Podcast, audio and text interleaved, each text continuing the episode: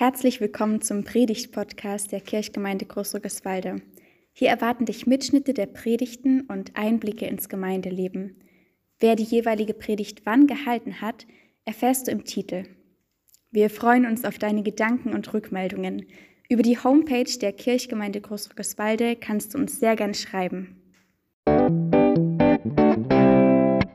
Lasst uns beten.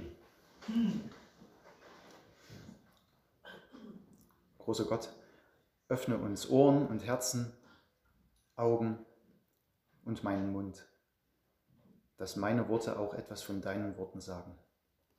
Amen. Wovon träumst du denn? Ich weiß nicht, ob ihr euch erinnern könnt, 1983 schon ein bisschen her, 1983, ich kann mich auch nicht erinnern, sondern ich habe es nachgeguckt, schrieb Dieter Bohlen für seinen Freund und Kollegen Thomas Anders ein Lied. Das hat Thomas Anders dann selbst äh, als Schlagerinterpret vorgetragen und dieses Lied heißt Wovon träumst du denn? Es ging ungefähr so, sag mal, wovon träumst du denn in seinen Armen? Und irgendwie so geht es weiter. Vielleicht erinnert ihr euch dunkel. Zum Glück vielleicht auch nicht, man weiß nicht. Wovon träumst du denn?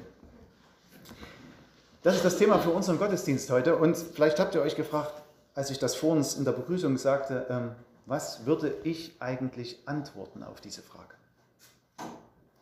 Was müsste man sagen in einem Satz? Was ist das Wichtigste, wovon ich träume? Und wenn man eine Umfrage hier machte, unter allen, die da sind, ich bin gespannt, was wir da für eine schöne Zusammenstellung von Träumen hätten. Und jeder, der diese Frage hört, der denkt sich irgendwie, was würde ich antworten? Vielleicht denkt ihr euch auch, wem würde ich diese Frage eigentlich gern mal stellen? Und vielleicht fragt ihr euch auch, welche Antwort gibt dieser Gottesdienst? Bei mir ist es so, wenn ich mir über was Gedanken mache, dann brauche ich so langsam so ein bisschen Struktur in meinen Gedanken, ein bisschen Ordnung, vor allem wenn es mehr Gedanken werden und es ein bisschen durcheinander geht. Deswegen habe ich für mich ein bisschen Ordnung festgestellt und gemerkt, dass diese Ordnung bedeutet, dass dieser Gottesdienst, diese Predigt neun Punkte hat. Äh, nicht drei, nein, drei mal drei, neun. Aber das werdet ihr gar nicht merken und ich sage es auch nicht an, bei welchem Punkt wir sind. Das wird bloß deprimierend. Ähm, wovon träumst du denn? Also ich frage mich zuerst, was meint denn eigentlich der, der diese Frage stellt? Welche Art von Traum? Dann frage ich, was sagen denn unsere Glaubensbrüder und unsere Glaubensschwestern vor uns dazu, zu den Träumen? Was steht dazu in der Bibel? Und dann frage ich noch, was mache ich damit? Und das alles dreimal, dreimal drei, neun. Also, was meint der, der fragt, wovon du träumst? Das erste, es könnte sein, er meint unsere Träume. Also die richtigen Träume, die man so nachts hat, wenn man schläft oder meint zu schlafen. Und bei vielen ist es ja so, die können sich an Träume manchmal erinnern, manchmal auch nicht. Manchmal ist es auch besser, man kann sich nicht erinnern. Manche Träume, die man so nachts hat, kann man erzählen, manche besser nicht. Ich hatte letztens zum Beispiel einen etwas verwirrenden Traum. Ähm, ich hoffe, niemand ist euch, von euch der Traumdeutung mächtig. Ähm, dann bitte ich darum, die Deutung für euch zu behalten. Ähm, ich habe geträumt davon, dass es, es war in einer Schule, ich bin ja sonst Religionslehrer im echten Leben, es war in einer Schule und die Tische standen irgendwie so im Quadrat und an den Tischen saßen Schüler und Lehrer, meine Frau seltsamerweise. Und wir, es war alles sehr unaufmerksam, so wie das wahrscheinlich in meinem Unterricht immer ist. Aber jedenfalls hatte ich eine schwierige Aufgabe, denn ich sollte mit dieser Gruppe am Quadrat an den Tischen sitzend ein Lied üben im neuen Achteltakt. Und es hat irgendwie nicht funktioniert. Ja. Seltsame Träume. Träume sind ja, habe ich gelesen, eine Form des besonderen Bewusstseins. Also irgendwie kommt einem das schon echt vor. Und manchmal kann man in Träumen zu Gefühlen irgendwie einen Zugang finden. Erfahrungen werden darin verarbeitet. Und manchmal kommt es einem auch vor, das habe ich doch schon mal geträumt, das, was ich gerade erlebte. Hm. Traumforschung. Könnte man eine eigene Predigt drüber halten, mache ich jetzt nicht. Sondern wir fragen, was sagt denn eigentlich die Bibel dazu, zu träumen? Für uns ist ja manchmal so ein bisschen wie Watte und man kann sich nicht erinnern. Die Bibel allerdings ist voll von Träumen. Einen der berühmtesten Träume in der Bibel haben wir in der Epistellesung gehört. Der Traum des Jakob mit der Himmelsleiter. Aber ich erinnere mich auch an Josef, der seinen zwölf Brüdern von seinen Träumen erzählte, mit den Garben, die sie banden, und die Garben verbeugten sich vor seiner. Und Sonne, Mond und Sterne verbeugten sich vor Josef. Ihr erinnert euch vielleicht. Oder Josef, der Mann der Maria, der träumte, dass ein Engel ihm sagte, verlasse deine Frau nicht. Oder die Weisen aus dem Morgenland, die hörten, dass sie nicht auf dem gleichen Weg über Herodes in ihr Land zurückkehren sollten. Dort waren Träume überhaupt nicht Watte oder irgendwie absurd. Dort haben Träume das Leben der Träumenden verändert. Träume haben immer irgendwie einen Bezug zum realen Leben. So ist es zumindest in der Bibel. Und ich glaube, so ist es auch bei uns. Zu dem, was wir erleben und aber auch zu dem, was wir erwarten. Drei Punkte haben wir schon geschafft. Gar nicht gemerkt. Das zweite, was denkt oder was meint eigentlich der, der nach den Träumen fragt? Meint er vielleicht doch eher das, was wir uns wünschen?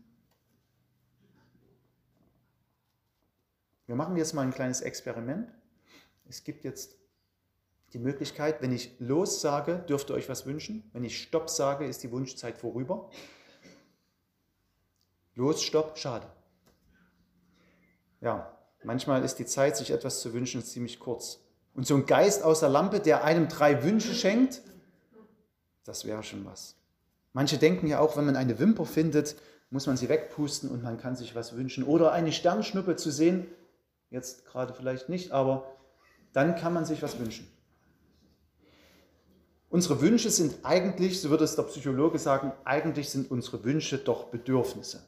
Und ihr habt vielleicht schon mal was von der Bedürfnispyramide gehört. Da geht es ganz am Anfang um die Wünsche, Bedürfnisse, ganz unten auf der Basis, was braucht unser Körper? Natürlich Essen und Trinken, vielleicht ein bisschen Kleidung. Dann geht es weiter, was brauchen, was brauchen wir im Leben noch? Nämlich Sicherheit. Wir brauchen vielleicht ein Dach über dem Kopf, vielleicht brauchen wir das Gefühl, ich kann meine Tür zuschließen, vielleicht brauche ich das Gefühl, okay, hier kann ich in Frieden leben. An manchen Stellen der Erde immer wieder erschüttert, dieses Bedürfnis. Dann brauchen wir, und das wünschen wir uns alle irgendwie, zumindest die wir heute hier sind, das äh, Bedürfnis nach Gemeinschaft.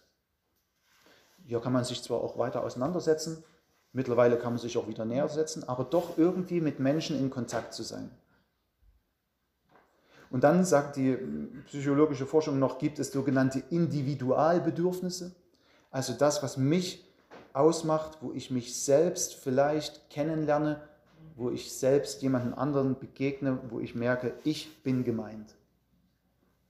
Liebe. Und dann oben die oberste Spitze, ganz klein, Selbstverwirklichung. Aber ich will darauf nicht näher eingehen. Ihr wisst alle, was ich meine. Das sind doch unsere Wünsche. Und was sagt die Bibel zu unseren Wünschen? Die Bedürfnispyramide stammt nicht aus der Bibel. In der Bibel finden wir vor allem Segenswünsche. In den Psalmen und in fast jeder Geschichte, die von Gott erzählt. Und in der Bibel finden wir Friedenswünsche. Einer der berühmtesten Friedenswünsche ist der Friede sei mit dir. Und das wünschen sich unsere jüdischen Schwestern und Brüder mit dem Shalom. Und auch unsere muslimischen Schwestern und Brüder mit dem Assalamu alaikum. Friede sei auf dir. An der Grenze zwischen Syrien und Israel steht ein Schild, auf dem steht in drei Sprachen Peace, Shalom, Salam. Das ist der Wunsch der Bibel. Doch es gibt noch etwas genauere Wünsche, nämlich der Wunsch, wie es zu dem Frieden kommt, wie der Frieden gelingen kann. Und da gibt es einen universalen Wunsch, das ist die sogenannte goldene Regel, behandle jeden so, wie du selbst behandelt werden willst. Einer der innersten Wünsche, die ein jeder Mensch hat, so behandelt zu werden, wie man selbst den anderen begegnet. Übrigens finden wir das nicht nur in der Bibel. In allen großen Religionen, in allen großen Kulturen sind die Menschen auf diese goldene Regel gestoßen, haben sie erkannt für sich als großen Wunsch. Wenn sich nur alle um diesen Wunsch bemühen würden. Tja, was mache ich nun mit meinen vielen Wünschen? Der Bedürfnispyramide, vielleicht auch dem Wunsch nach Frieden und nach behandelt werden, wie man es möchte. Und ihr kennt auch die Wünsche, die euch in eurem Leben beschäftigen. Ich hatte als junger Mensch, das ist, ach du liebe Zeit, schon über 20 Jahre her, den Wunsch, vielleicht auch den Traum, aber es war mir ein Wunsch, ich wollte gerne Jugendwart sein. Jugendwart, so einer, der mit Jugendgruppen Rüstzeiten macht. Der in den jungen Gemeinden unterwegs ist, um die Jugendlichen zu einem Leben mit Jesus einzuladen. Das war mein großer Wunsch. Und dann bin ich diesem Wunsch nachgegangen, denn ich glaubte, dieser Wunsch ist nicht einfach nur ein Wunsch oder etwas, was ich mal geträumt habe, denn ich glaubte, dieser Wunsch ist auch eine Vision. Was meint der, der fragt, wovon du träumst? Das dritte könnte sein, er meint eine Vision, nicht nur einen Traum, nicht nur einen Wunsch nach Bedürfnissen orientiert, sondern eine Vision. Ein ehemaliger Bundespräsident hat mal gesagt, wer Visionen hat, sollte zum Arzt gehen. Diese Visionen sind nicht gemeint. Es sind auch nicht etwa die Visionen gemeint, die jemand braucht, der ein Unternehmen gründet, der sich selbstständig macht, der vielleicht einen Karriereplan aufstellt. Wohl eher so etwas wie eine Vision, die Martin Luther King formulierte. I have a dream. Und mit Dream meinte er nicht den Traum in der Nacht, sondern eine Zukunftsvision für die amerikanische und Weltgesellschaft, dass alle wie Brüder leben können. Mit, mit Vision ist hier gemeint, dass man eine Erscheinung hat, mit irgendwie einem göttlichen Bezug. Eine Erfahrung, dass man merkt, das kommt nicht aus mir, sondern Gott schenkt mir ein Bild. Oder Gott schenkt mir einen Klang. Was sagt die Bibel dazu? Gut ist, wenn wir hier in die Bibel gucken. Die Bibel ist voll von Visionen, wie von Träumen, wie von Wünschen, ebenso voll von Visionen. Jede Geschichte eines Propheten handelt von einer Vision. Von einer Vision, die Gott mit seinem Volk hat. Wie Gott Gericht ankündigt und das Volk strafen will ihres Ungehorsams wegen. Und wie Gott Heil ankündigt und ein Bild malt von einer geheilten Welt. Auch im Neuen Testament finden wir Visionen, nicht nur in der Offenbarung, sondern wir haben vor uns im Evangelium ein paar von diesen Visionen gelesen. Die Seligpreisungen, die Jesus sprach. Selig sind, die da geistlich arm sind, denn ihrer ist das Himmelreich. Eine grandiose Vision. Und jeden Sonntag sprechen wir, vielleicht auch öfter, unter der Woche, im Vater unser eine der universalsten Visionen aus, die Jesus uns mitgeteilt hat. Dein Reich komme.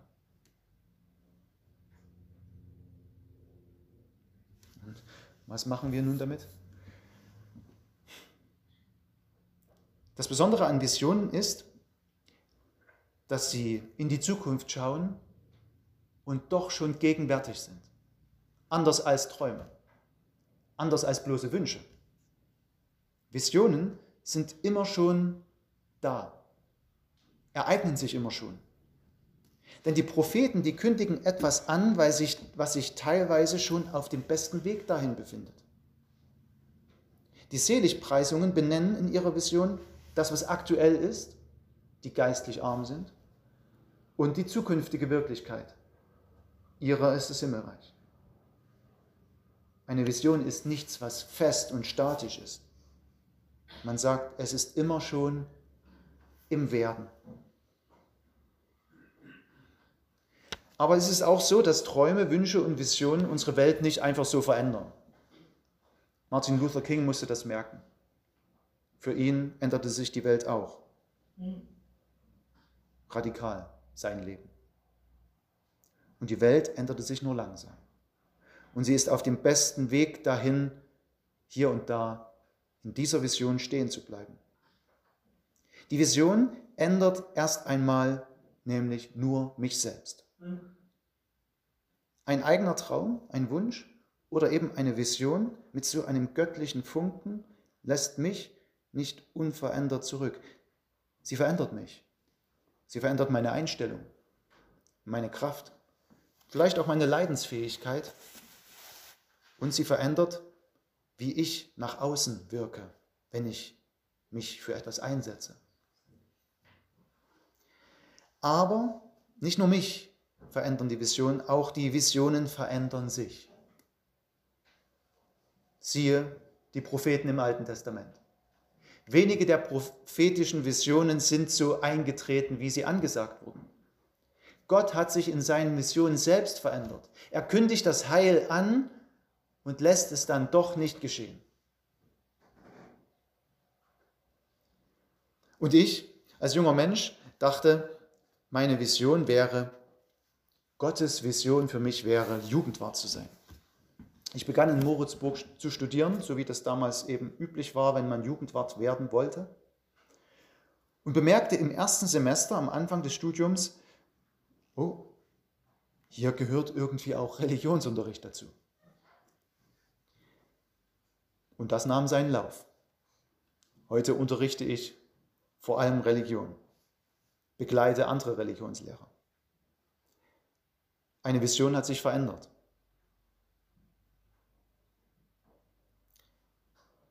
Das ist das, was ich den göttlichen Funken nenne. Durch die Vision verändert sich unser Leben. Und das, was wir uns vorstellen. Und dann ist es nicht mehr die Frage, wovon träumst du denn, sondern es ist die Frage, was tust du, dass dein Traum oder dein Wunsch oder deine Vision Wirklichkeit wird. Und, noch ein bisschen schwieriger, bin ich bereit, es anzunehmen, wenn es anders wird. So wie die Visionen in der Bibel immer auch anders wurden. Wovon träumst du denn? deine Träume, deine Wünsche und Visionen. Und der Friede Gottes, der höher ist als alle unsere Vernunft, bewahre und bewege unsere Herzen und Sinne in Christus. Amen.